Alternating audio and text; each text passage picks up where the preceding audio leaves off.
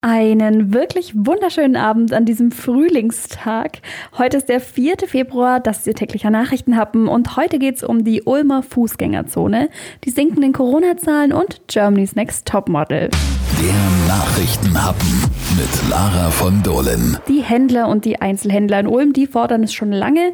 Die Fußgängerzone in Ulm soll schöner werden. Jetzt hat der Bauausschuss für die ersten Schritte grünes Licht gegeben. Zunächst werden zwei Dinge umgesetzt. Eine Bestandsaufnahme, wie sieht es eigentlich aktuell vor Ort aus? Da soll dann zum Beispiel auch genau vermessen werden. Und was für die meisten spannend werden dürfte, dieses Jahr ist in erster Linie eine Bürgerbeteiligung geplant. Händler, Besucher, Anwohner, Bürger, jeder soll seine Ideen für eine schönere Innenstadt da einbringen können. Die Auftaktveranstaltung soll noch diesen Frühling digital stattfinden. Im Sommer soll es dann beispielsweise auch Stadtspaziergänge dazu geben. Im Herbst soll dann ein Antrag für die Aufnahme in die Städtebauförderung gestellt und ein Realisierungswettbewerb ausgelobt werden. Alles in allem soll die Sanierung dann Ende 2026 fertig sein. Betroffen ist das Einkaufsgebiet von der Bahnhofsstraße bis zum Münsterplatz. Vor allem die Glöcklerstraße soll als Eingang zur Fußgängerzone besser passen. Ansonsten geht es der Stadt beispielsweise um eine hohe Aufenthaltsqualität, eine angenehme Atmosphäre durch gute Übergänge, eine durchgängige Beleuchtung, bessere Erreichbarkeit für Fahrräder, mehr Barrierefreiheit für Fußgänger, Flächen für die Logistik und die Ökologie ist auch ein großgeschriebenes Ziel.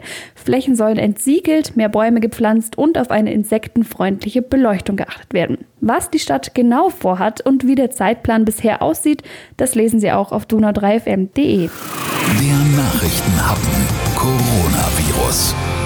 Die Corona-Fallzahlen fallen langsam, aber sie fallen. Mit einem Inzidenzwert von aktuell nur 33,1 steht der Landkreis Heidenheim überaus gut da. Heidenheims Landrat Peter Polter. Sie sprechen von einer Momentaufnahme, die sich auch schnell wieder ändern kann. Aber dennoch, wie erklären Sie sich diesen Topwert? Wir haben schon immer auf hohem Niveau getestet. Wir haben drei eigene Corona-Mobile, wo wir quasi rausfahren können zum Testen haben bei Bedarf temporäre Abstrichzentren eingerichtet und sind an der Corona-Ambulanz im Landkreis beteiligt. Wir haben bei lokalen Ausbrüchen immer schnell gehandelt. Die oberste Prämisse war immer das Thema Kontaktpersonen-Nachverfolgung, die Ketten brechen. Wir haben auch ein Quarantänetelefon, wo wir die sogenannten K1-Personen auch täglich anrufen. Mein Gesundheitsamt war sieben Tage die Woche täglich im Einsatz und das zahlt sich dann im Endeffekt dann aus. Mit so einem Wert werden natürlich auch Begehrlichkeiten geweckt. Ist es jetzt nicht langsam Zeit, Schulen und Läden wieder zu öffnen? Da gibt es ja schon äh, Ansätze jetzt von manchen Bundesländern, wie zu öffnen ist. Nächste Woche wird es auch ein Gespräch wieder von Frau Bundeskanzlerin mit dem Ministerpräsidenten und Ministerpräsidenten geben. Und äh, dann wird unsere Landesregierung Dinge umsetzen. Und da wollen wir sehen, äh, kann natürlich auch ein Ansatz sein, dass wir regional handeln kann. Und äh, das ist ja bisher auch äh, in früheren Phasen schon vorgesehen gewesen. Ich denke, dass da durchaus regionale Unterschiede geben kann, aber das muss man mit Bedacht anschauen. Auch in Günzburg ist die Inzidenz niedrig, da wird die Euphorie aber wieder ein bisschen gebremst. Es hängt jetzt auch in den nächsten Wochen davon ab, dass weiterhin eine enorme Disziplin an den Tag gelegt wird, auch wenn es extrem schwer fällt und wenn man manches sicherlich hinterfragen kann, aber wir müssen weiterhin schauen, dass wir die Kontakte so gering wie möglich halten, denn nur dann kann man tatsächlich sagen, ja, wir sind ein gutes Stück weiter, aber wir sind noch keinesfalls über den Berg. Sagt Günzburgs Landrat Hans Reichert. Der Landkreis weist aktuell einen Inzidenzwert von lediglich 48,8 auf und gehört damit zu den Landkreisen in Schwaben mit den niedrigsten Corona-Zahlen. In ganz Deutschland liegt die 7-Tage-Inzidenz jetzt bei 80,7. Im Alb-Donau-Kreis ist sie in Schwaben noch am höchsten, da haben wir 106,6. Was man aber auch sagen muss, trotz dem Ausbruch auf einer Baustelle, bei dem ein Infizierter mit einer Corona-Mutante angesteckt war, sinken auch die Zahlen im Alb-Donau-Kreis. Vielleicht wird unser Leben jetzt bald wieder ein bisschen normaler. Träumen darf man ja. Und durchschnaufen kann man bei D-Zahlen auf jeden Fall mal.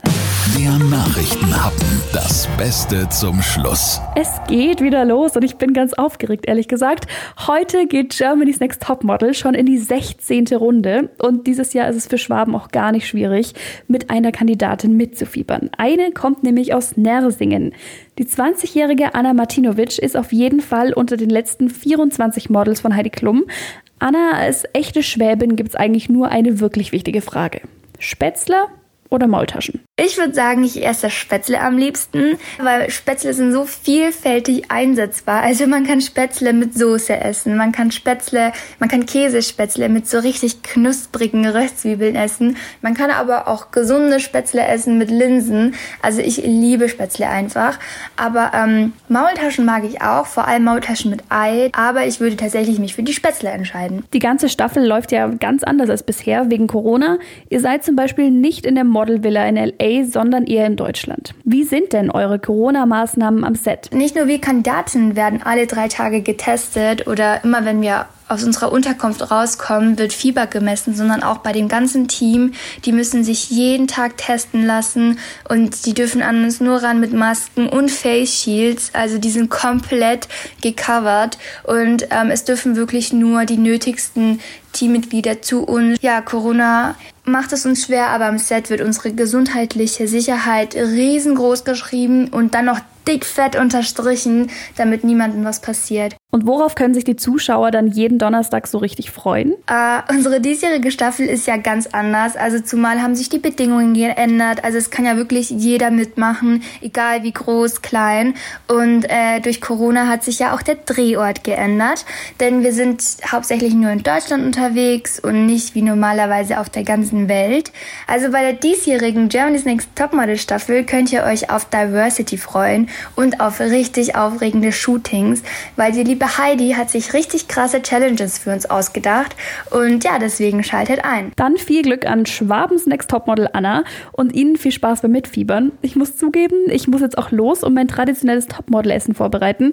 Ich schaue kein DSDS, kein Supertalent, aber jetzt geht es für mich schon eine ziemlich besondere Zeit im Jahr los. Also, ich muss los, haben Sie einen schönen Feierabend und wir hören uns dann morgen wieder und dann ist schon Wochenende. Bis dann.